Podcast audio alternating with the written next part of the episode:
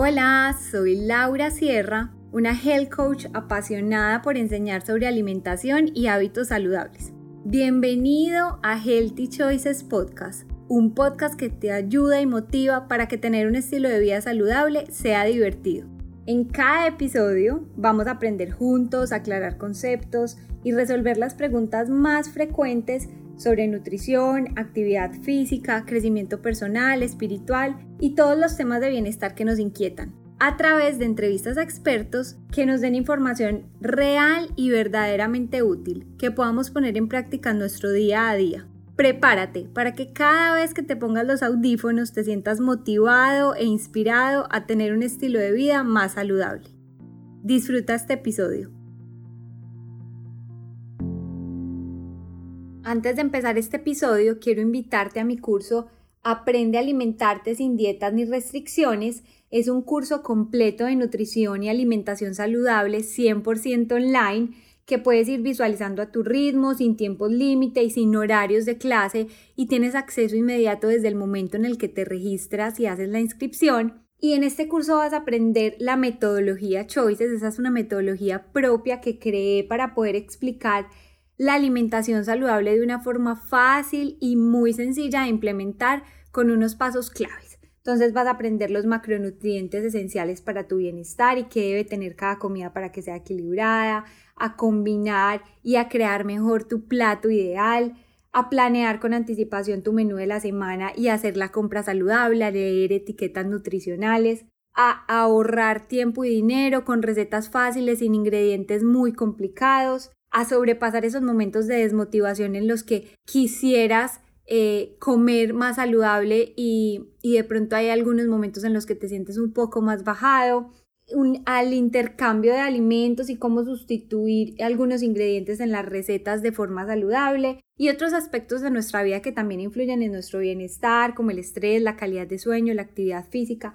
Es un curso muy completo, son ocho módulos en video, más de 12 horas de contenido, tiene ejercicios prácticos y memorias descargables, plantillas, eh, listas de mercado, diarios, muchísimo, muchísima información que puedes implementar y tienes un ebook de recetas y una plantilla para crear tu propio recetario. Además, no solo te estás registrando un curso, estás teniendo acceso a una comunidad que como tú quiere alimentarse saludablemente, a la comunidad Healthy Choices, donde tienes acceso a un grupo privado en Facebook para resolver preguntas e intercambiar experiencias. Puedes participar en una sesión online de preguntas y respuestas conmigo que hago una vez al mes. Tienes descuentos con marcas aliadas que son descuentos exclusivos para miembros del curso y charlas o sesiones con invitados especiales, por ejemplo, una, una receta en vivo online con un experto en nutrición o una charla en temas de nutrición específicos em, y mucho más que podemos ir abarcando mes a mes. Así que si estás listo para alimentarte saludablemente y que esto sea parte de tu estilo de vida de una forma natural, este curso es para ti. Hola a todos, bienvenidos a un nuevo episodio de Healthy Choices Podcast. Hoy vamos a hablar de yoga y para eso tengo como invitada a Catalina Toro. Ella es publicista de profesión y en la búsqueda de un tipo de, ejercicio diferente que no fuera el gimnasio, empezó a hacer yoga y creó una conexión increíble con esta práctica y desde hace 12 años eh, lo practica y, y, hace 7 años decidió hacer su primera certificación como profesora de yoga en Yoga Works en Nueva York y desde ahí ha seguido estudiando, realizando otro tipo de certificaciones y hoy se dedica 100% a enseñarlo y compartir esta gran pasión. Cata, muchas gracias, bienvenida y gracias por estar aquí en este episodio conmigo. Clau, hola, muchas gracias a ti por invitarme, me siento súper feliz de estar aquí. Bueno, Cata, empecemos hablando y definiendo qué es el yoga, porque eso lo hemos oído mucho, pero posiblemente muchas personas no lo tengan tan claro qué abarca el yoga o qué, ¿Qué es específicamente? La, la palabra yoga como tal la vas a encontrar traducida en muchos textos como unión. Em, yo esa unión la relaciono muchísimo como con la conexión contigo mismo. Lo que pasa es que también hay muchas interpretaciones porque el yoga es tan extenso y actúa como a tantos niveles que tú no lo podrías limitar. Es como difícil limitarlo solo a un campo o definirlo de manera corta. Pero si me preguntas a mí, yo te digo, es que tiene muchísimo que ver como con la, fortalecer la conexión contigo mismo, eh, porque es una práctica holística que abarca muchos aspectos del ser y trabaja muchos aspectos del ser, ¿cierto? Entonces, digamos que la parte más visible del yoga y más como que superficial, pero no digo superficial pues como con una connotación negativa, sino la parte más visible eh, son las asanas o posturas de yoga, como la parte física, pero hay como otros componentes que actúan a otros niveles, como tú dijiste ahorita, cuando yo empecé a hacer yoga, inicialmente como por, en búsqueda de un ejercicio, y me fui dando cuenta que mis días eran diferentes, yo no entendía por qué, pero que cuando yo practicaba sentía como efectos más allá de lo físico. Eh, sentía efectos, por ejemplo, en, el, en mis emociones, en mis pensamientos, en, en mis niveles de energía. Entonces era como algo que inicialmente yo no entendía por qué, pero yo sabía que me gustaba y, y por eso me conecté tanto con la práctica. Y ya luego cuando pues hice el profesorado y me certifiqué, empecé como a entender esas otras capas del yoga, pero sí lo definiría como una práctica holística que trabaja pues varios aspectos del ser y que está a tu disposición como para tú hacer la partecita que elijas de él. Sí, ahí dice algo que me, que me parece súper, pues que lo, he oído en muchas personas que, que practican yoga constantemente y es que se produce algo que es muy difícil de describir, o sea, que da tranquilidad, pero que es muy difícil de describir qué es eso que produce el yoga que, que genera como, como tanta tranquilidad y como tanta conexión que la gente quiere volver a hacer, pues los que lo practican constantemente quieran volver a hacerlo y quieran volver a hacerlo. Sí, totalmente de acuerdo, totalmente de acuerdo. Es como un no sé qué, es como un no sé qué que cuando tú yoga, de verdad sientes que tu energía cambia y, y, eso es como lo más mágico del yoga, como que, que puede actuar a niveles tan profundos. Y en ya pues en temas más estudiados o pues en la teoría, ¿cuáles son esos beneficios que aporta el yoga? Mira, pues digamos que en el aspecto físico, la práctica te puede mucho, ayudar muchísimo a liberar tensiones, pues a estirar los músculos, a generar tono muscular, incluso a la digestión. Hay posturas que promueven muchísimo y facilitan la digestión. Eh, según la práctica que elijas, la, el yoga puede ayudarte a elevar los niveles de energía o por el contrario, como a centrar esa energía y a quietar un poco la mente. El yoga te enseña a observarte, a conectarte como con lo que realmente tu cuerpo necesita y, y en esa observación tú te das cuenta pues como de un montón de cosas, empiezas a ser un poquito más consciente y, y te das cuenta de cosas que están pasando en tu cuerpo, observar tus emociones, observar tus pensamientos. Y yo pienso que eso también, pues, y, y no solo pienso, sino que también hay estudios que relacionan el yoga con la reducción de estrés, de los niveles de estrés y de ansiedad. Sí, eso es una de las cosas que más recomiendan, eh, sobre todo pues como en esta época de pandemia, la meditación y el yoga creo que han cogido gran fuerza. Sí, total, porque, porque lo, el yoga te da un, montón de opciones como para que tú escojas de ahí qué, qué, necesitas según el momento como de vida en el que estés, el momento del día, ¿cierto? Por ejemplo, hay prácticas, hay prácticas que son más recomendadas de por la mañana, otras por la noche, entonces uno como que según lo que necesitas se va dando cuenta como de dónde, pues de dónde cogen ahora que estabas hablando, ¿cuáles son los tipos de yoga? Que dijiste que hay unos que se pueden hacer por la mañana, otros por la noche, pues o que son más ideales, porque uno, uno pues los oye los nombres, pero, pero de pronto no entiende bien las diferencias, o por lo menos me pasa a mí. Los tipos de yoga hay muchísimos. Digamos que yo aquí podría hablarte como de los que más conozco, eh, pero no hay como, no podría limitarlo a un número porque la verdad es que pues cada vez hay más, ¿cierto? Entonces, digamos, hay clases en las que te estás moviendo todo el tiempo entre postura y postura, que son como más fluidas, y ese tipo de yoga es vinyasa. Hay otras que hacen mucho más énfasis en la técnica de cada postura eh, y como en la alineación de cada postura, que es Iyengar. Hay unas en las que practicas como la misma secuencia siempre, que son Bikram y Ashtanga. Otros donde, donde trabajas más como la energía sutil. Entonces, se usan muchos mantras, que son pues sonidos, mudras, que son gestos sobre todo con los dedos, y técnicas de respiración, que es Kundalini.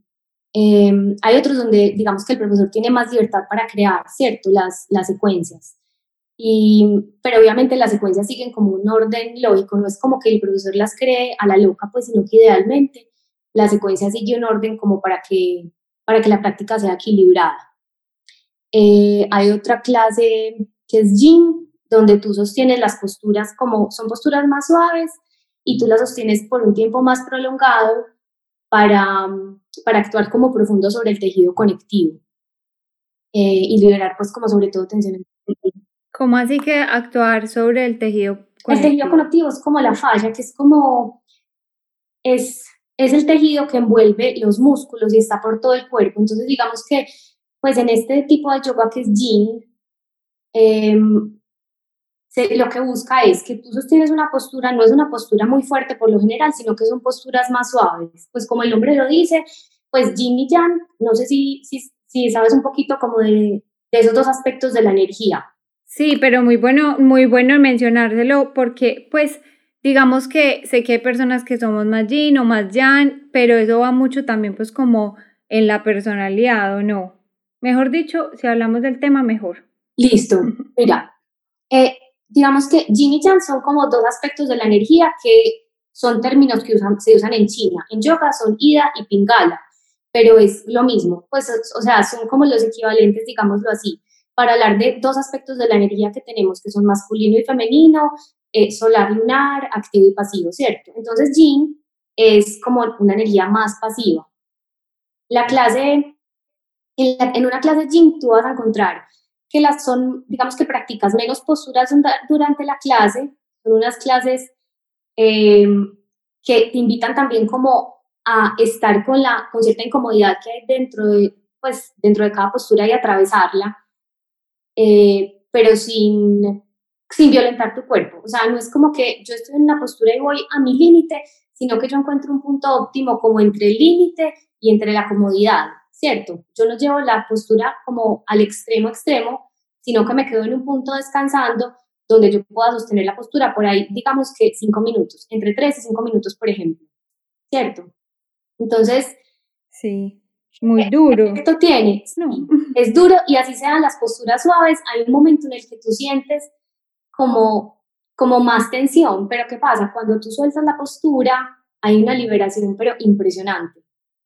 Eh, entonces, esa es una clase Yin y, y, tiene un efecto también muy grande, pues como sobre el sistema nervioso parasimpático. Interesante. ¿Y hay clases Yang? Pues no hay como un tipo de yoga que yo conozca que se llame Yang. Sí hay este que se llama Yin, pero sí hay clases que son más, digamos que son de energía más Yang, que ahorita hablamos de esas, por ejemplo, Vinyasa, eh, Bikram, eh, Power Yoga, pues son, son clases que son como mucho más activas, por así decirlo, yo creo que se podría llamar pues como más yang. Em, entonces, Lau, como para resumirte, hay, hay, tantos estilos y digamos que cada día yo creo que eso va a seguir pasando. Hay estilos en este momento un poquito más nuevos que involucran también técnicas de pilates, otros incluso de ballet y así podría como seguir, ¿cierto? Porque el yoga yo creo que... Y hay unos que es caliente, que lo hacen como en cuartos calientes, ¿cierto? Sí, hay unos que son en cuartos calientes, que ahorita mencionamos uno de esos que es Bikram, que Bikram es siempre la misma secuencia de posturas en un cuarto caliente, pero hay otro que se llama Hot Yoga, que Hot Yoga es como más libre, por así decirlo, pero, pero yo pienso, pues, o sea, Hot Yoga nace de Bikram, solo que no, no es la secuencia de Bikram, sino que es yoga en un cuarto caliente, pero, pero es más libre como la secuencia, ¿cierto? Em, ¿Y cuál es el objetivo del cuarto caliente? Pues yo no, no doy hot yoga ni soy experta pues como en Bikram en hot yoga, pero lo que creo, pues como desde lo poco que conozco de ese tema, es que pues la temperatura lo que, lo que te ayuda es como pues a eliminar más toxinas y como a estirar un poquito más. Entonces, entonces puede que tú en condiciones normales estires hasta cierto punto, pero pues en un cuarto de yoga, porque en un cuarto de, hot yoga puede que logres como estirar más y es una clase en la que vas a sudar más, en las que pues yo no soy experta en el tema, pero creo que si alguien de los que está oyendo la va a hacer, yo recomendaría pues como que, que se hidraten demasiado, porque creo que es una, una clase en la que puede perder como que el cuerpo puede perder muchos líquidos. Eh, y todos los cuerpos son muy diferentes. Tú esta mañana, esta mañana te empecé a seguir y que pusiste un post que me encantó, que es saludable no es un look que se es saludable es un look que se ve diferente en cada persona. Entonces, si yo te hablo, por ejemplo, de mi experiencia personal con el hot yoga, a mí no me fue tan bien, pues mi piel es muy sensible, yo me puse súper roja ese día, digamos que me sentí un poquito mareada, pero esa fue mi experiencia, yo no puedo decir como que el hot yoga es malo, pues para todo el mundo o etiquetarlo como malo, es como que a mí no me funcionó según lo que yo siento que mi cuerpo necesita, pero si alguien lo va a practicar, yo lo único que le asesoro, pues lo único que le sugiero es como que pues que se informe muy bien antes de hacerlo y, y que si se siente incómodo en algún momento, pues como que le diga al profesor o que, o que se salga si es necesario, pero como que no, no, no abuse como, como del cuerpo en general, no solo en yoga, sino como en general. Sí, que esté preparado. Y Cata, los que quieren empezar a hacer yoga, que no han hecho yoga antes, pueden empezar desde cero, o tienen que tener algún tipo como de condiciones especiales? Oh, claro que sí, puedes empezar a cualquier edad y en cualquier momento de vida. Eh, yo pienso que es como cualquier cosa que quieres aprender nueva, pues va a necesitar práctica. Y yo no sé por qué a veces le tenemos tanto miedo a ser principiante en algo, pues no solo en yoga, sino como en general.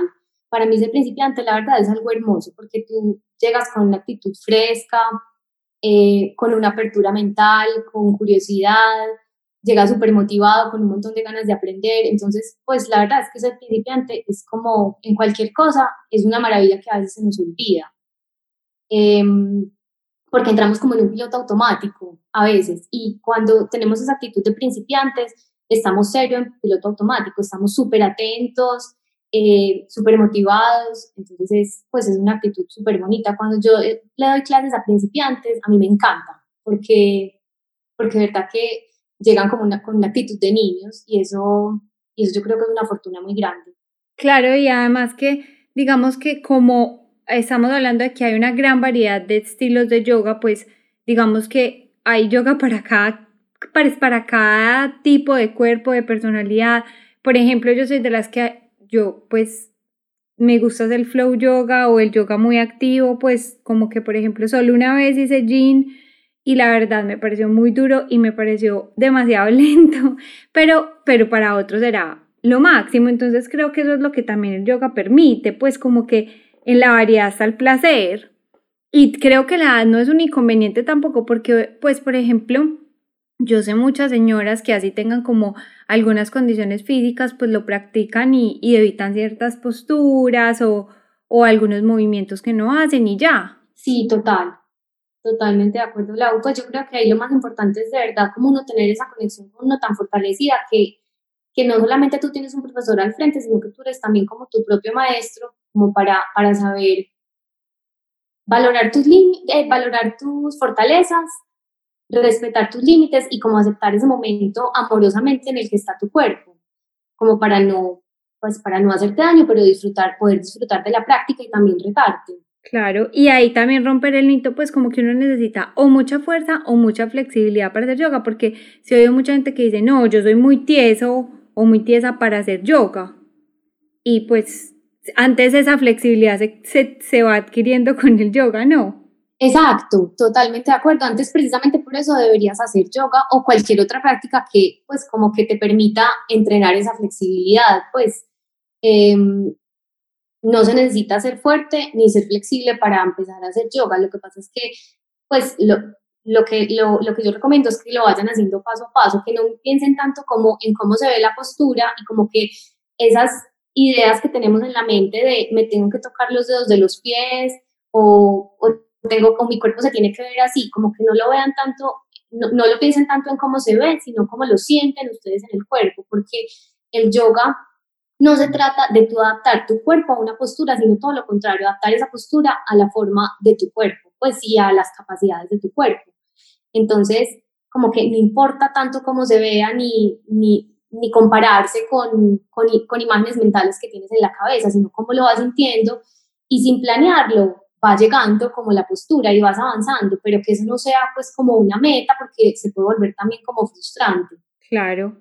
Bueno, y digamos que ¿Cuántas veces a la semana se puede practicar yoga? ¿Uno podría hacer yoga todos los días o hay una recomendación, pues como un ideal?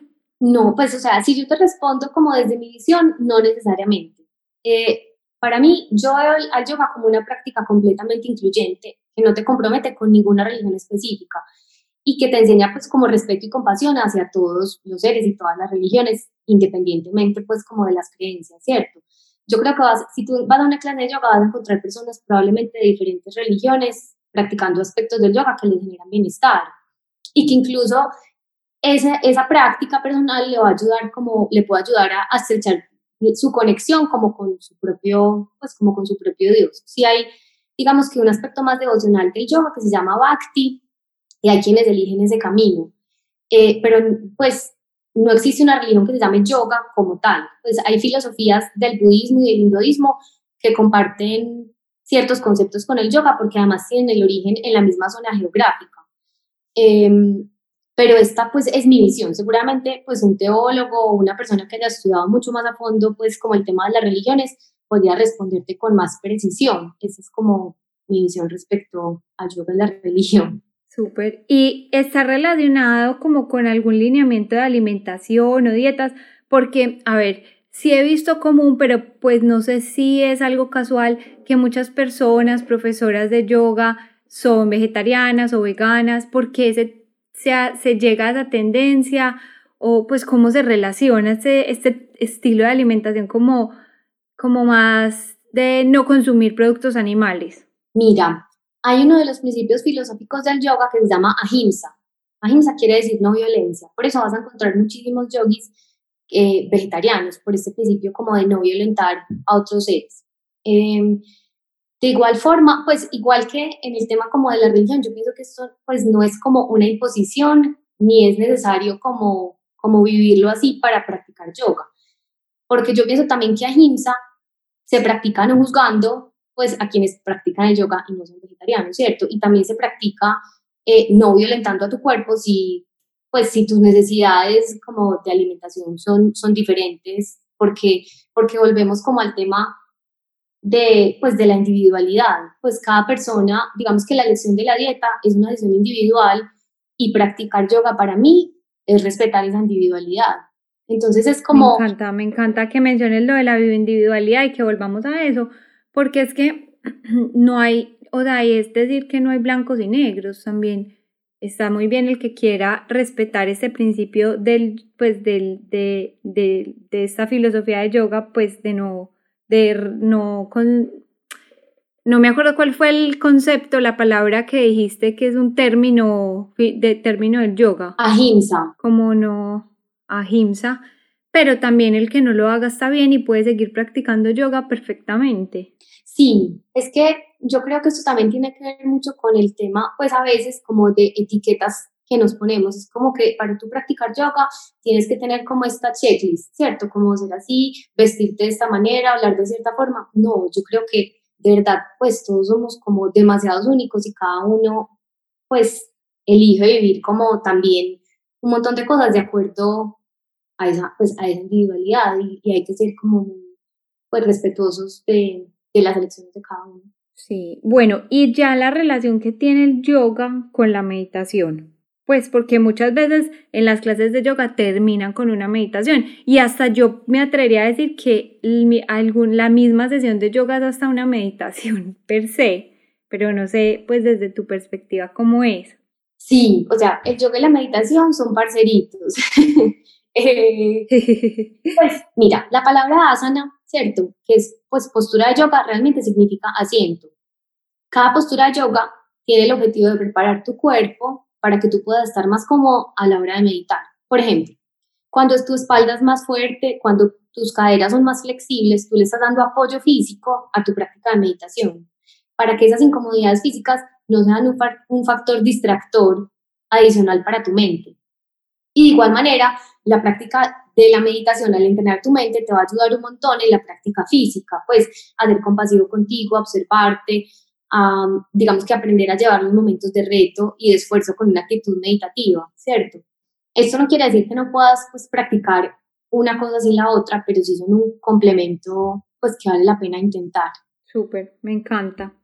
Bueno, Cata, y digamos para finalizar y como resumen, a mí me gusta cinco cosas, tres cosas las que consideres que quisieras que los oyentes recuerden si quieren empezar a practicar yoga o si están empezando, como para enamorar un poquito más eh, a los oyentes y animarlos a que hagan yoga? Bueno, lo primero, pues yo pienso que el tema del que estamos hablando ahorita es que disfrutes de verdad demasiado el proceso, pues más y que más que como se ve, céntrate como en cómo lo sientes tú, pues de forma individual, como que no te dejes no te dejes guiar como por, por esas imágenes que a veces tenemos de ciertos como estereotipos eh, de yoga, sino que pues date la posibilidad como de estar súper abierto y sobre todo de, de, sentir muchísimo la práctica como en ti.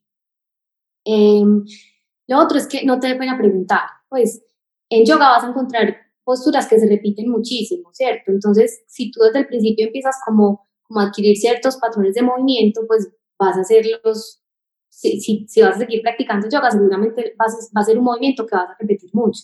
Entonces, pon mucha atención como, como a la técnica cuando vayas a la clase y si, y si crees que de pronto porque hay muchos alumnos o porque o no hubo suficiente tiempo, pues al final de la clase acércate al profesor y le preguntas, pues si no estás seguro de alguna postura, como para que, para que empieces a como integrar esa técnica del yoga desde el principio, ¿cierto? Y a ser como muy responsable y cuidadoso con tu cuerpo.